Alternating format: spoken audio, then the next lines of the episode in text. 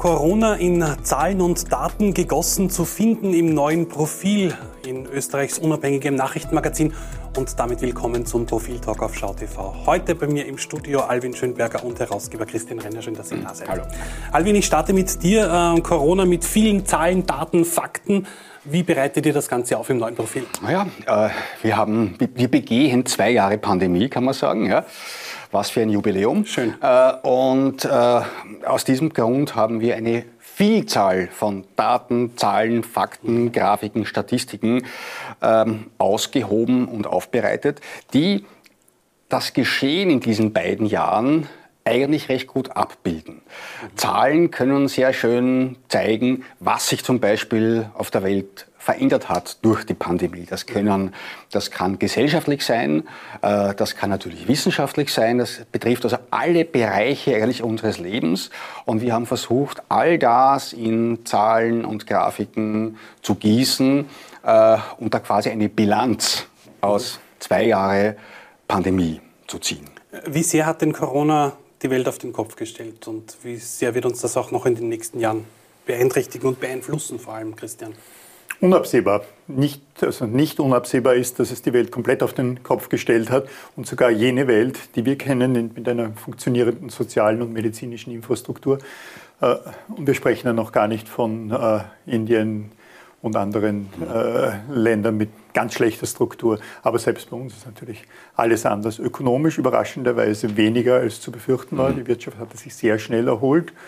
Äh, und am wenigsten, und da sind wir dann eigentlich schon beim aktuellen Thema, am, am, am wenigsten auf, die Welt gestellt, äh, auf den Kopf gestellt hat es die, die wissenschaftliche Welt.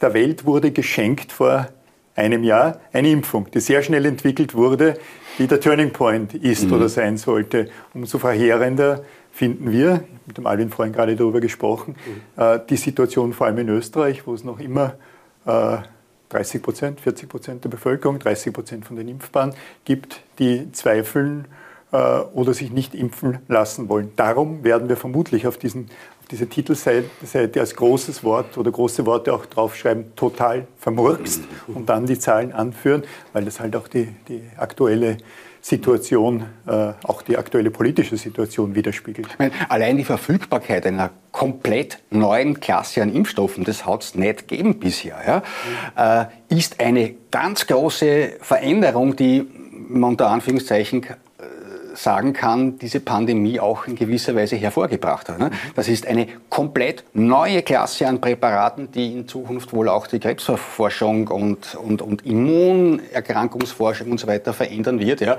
Das ist ein Ausfluss im weitesten Sinne dieser Pandemie. Also wir haben eine komplett neue Wirkstoffklasse bekommen. Das ist ein großes Ding. Ja. Die offenbar und, aber zu wenig wollen. Ja gut, das ist eine andere Geschichte. Ja. Also ich meine, man kann den Menschen nur ein Angebot machen und kann versuchen, es ihnen zu erklären. Und ich bin ja übrigens nicht, auch da mal ganz kurz davor gesprochen, ich bin ja nicht der Ansicht, dass man jetzt noch eine Kampagne machen muss und den Menschen das nochmal erklären muss. Man muss sie abholen und Verständnis haben.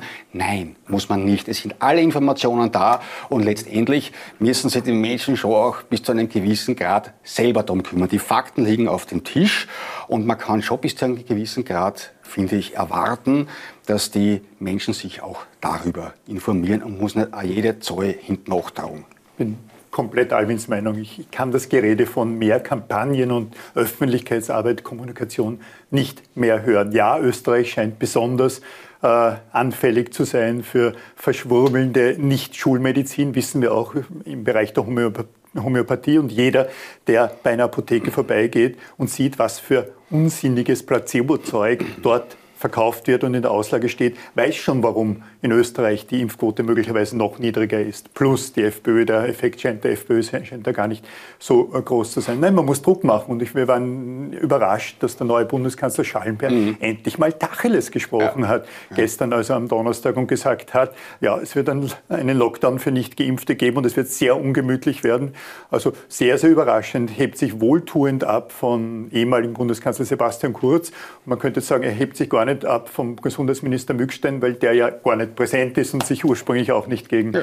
die Landeshauptleute von Oberösterreich und Salzburg durchgesetzt hat.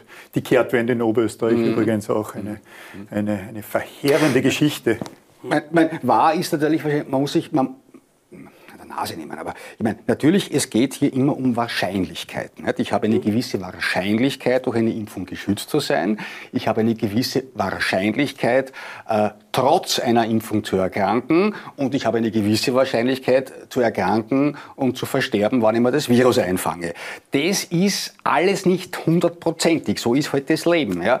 Mhm. Äh, und ich meine, wahrscheinlich haben wir alle, jeder Mensch auf diesem Planeten ein bisschen das Problem, mit Zahlen, Statistiken, Wahrscheinlichkeiten umzugehen. Das ist wirklich nicht einfach, weil es ja auch hochgradig kontraintuitiv ist sehr oft. Ja? Also mit Bauchgefühl geht das nicht, was ja so oft beschworen wird.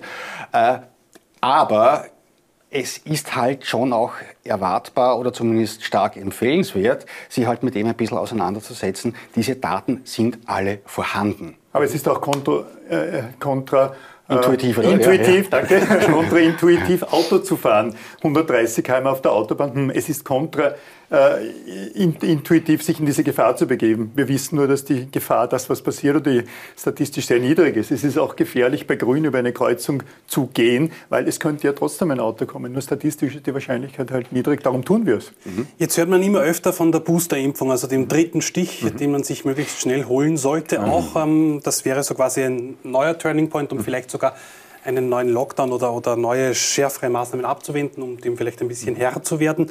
Ähm, inwiefern siehst du das als äh, Möglichkeit, dass das jetzt irgendwie die Zahlen wieder runterdrückt? Nicht nur als Möglichkeit, sondern als der richtige und einzige Weg. Ich selbst habe mir die Impfung gestern geholt. Meine Nebenwirkungen sind wahrscheinlich nur Placebo und mir ist ein bisschen kühl, aber das Studio ist vielleicht hier das auch kühl. Klima. Das ist die Klimaanlage und dass ich schwere Beine habe, mag auch an den zwei Bier liegen, die ich gestern getrunken habe. Also selbstverständlich Boosterimpfung abholen, wenn die sechs Monate vorbei sind. In speziellen Fällen vielleicht auch einen Monat vorher. Die sind, die sind wohl definiert, sechs Monate scheinen zu reichen. Es gibt genügend Beispiele, äh, Israel und andere Länder, wo man sieht, dass die Boosterimpfung sofort wirkt. Ja, es ist richtig, entgegen den Hoffnungen nimmt die Wirksamkeit der, äh, der, der, der, von Moderna und Pfizer etwas schneller ab als erwartet, aber die Boosterimpfung wirkt dann sofort. Ja. Wir machen hier viele Dinge zum allerersten Mal. Ja? Äh, und natürlich ändern sich Daten und Erkenntnisse im Laufe der Zeit. Das ist halt so. Äh, man kann das auch ins Positive drehen und sagen, wir lernen wahnsinnig schnell sehr viel dazu. Und zu diesem neuen Wissen gehört, wie du gerade gesagt hast, tatsächlich, ähm, ja, die Immunität lässt ein bisschen schneller nach, als das am Anfang erwartet und erhofft war. Ähm, bei den mRNAs kann man sagen, also Moderna und, und BioNTech, respektive Pfizer, äh, vier, sechs bis acht Monate hält ja. Äh, die, die Vektorimpfstoffe wie zum Beispiel AstraZeneca äh, lassen deutlich schneller nach. Nach ungefähr vier bis sechs Monaten sinkt der Schutz relativ rapide ab. Man muss aber eins noch dazu sagen, wir reden hier wieder von wahrscheinlich, schon wieder von Wahrscheinlichkeiten. Ja. Es, ist, es sind unterschiedliche Fragen, ob ich jetzt vor einer Infektion geschützt bin. Das heißt, wenn ich mich infiziere, ist das blöd natürlich und niemand freut sich darüber, aber daran verstirbt man noch nicht. Oder aber, ob ich äh, vor einer schweren Erkrankung oder gar ähm, vor einem Versterben geschützt bin. Und da zeigen die Daten aber auch bei den beiden Impfdosen, die wir jetzt schon haben, über längere Zeiträume ein nur sehr geringfügiges Absinken der Wirkung. Ja? Umgekehrt, weil du von Zahlen sprichst, äh, die positive Überraschung vor äh, einem Jahr war ja die hohe Wirksamkeit. Niemand hatte damit gerechnet, dass die Wirksamkeit dieser beiden ja. Impfstoffe bei über 90 Prozent liegt. Äh, unlängst ein Interview mit, mit, mit, mit, dem Herrn Fauci gelesen, also bekannte mhm. mhm. äh, amerikanische Berater aller Regierungen, der sagt, als er telefonisch per Telefon erfahren hat von dieser 90-prozentigen Wirksamkeit, hat, hätte er Tränen in den Augen gehabt. Mhm. Also Zahlen können auch sehr positiv überraschen. Und die Überraschung bei diesen Impfstoffen war entgegen den meisten anderen Impfungen, in welchem hohen Maße die schützen. Ja. Und selbst AstraZeneca und all die Vektorimpfstoffe, die wir haben, ob das AstraZeneca ist oder Johnson äh, oder Sputnik von mir ja. aus, ja, äh, die sind alle sehr gut. Ja, ich sag mir, oh, der hat ja nur 70 Prozent. Ja, Freunde, die Grippe hat je nach Saison vielleicht 50 Prozent, ja. ja. je nachdem. Ja. Schützt aber meistens auch vor schlimmen Erkrankungen. Natürlich und man ist weniger oder kürzer infektiös. Bloß hat nie einer nachgefragt. Ja? Jetzt schauen alle ganz genau Oder hin. nachgelesen ja? im Profil. Ja. Nein, ja. Oder zugehört bei heute. Auch, auch eben gerade Populisten stürzen sich natürlich auf, auf Dinge, die irgendwie schiefgehen oder die man nicht so berechnen kann, etc. etc. Wurmmittel werden sogar empfohlen, wie wir es Ja. in den letzten zwei Wochen gehört haben. Ähm, muss sich da nicht auch die Politik schwerst an der Nase nehmen, um da nicht noch mehr einen Keil in die Bevölkerung zu treiben, einen Spalt? Man muss die Politik an der Nase nehmen, selber tun sie es ja nicht. Was die Politik äh, getrieben hat, seit der Impfstoff im Übermaß vorhanden ist, also seit gut einem halben Jahr oder seit einem halben Jahr, ist einfach, ist, ist einfach verheerend.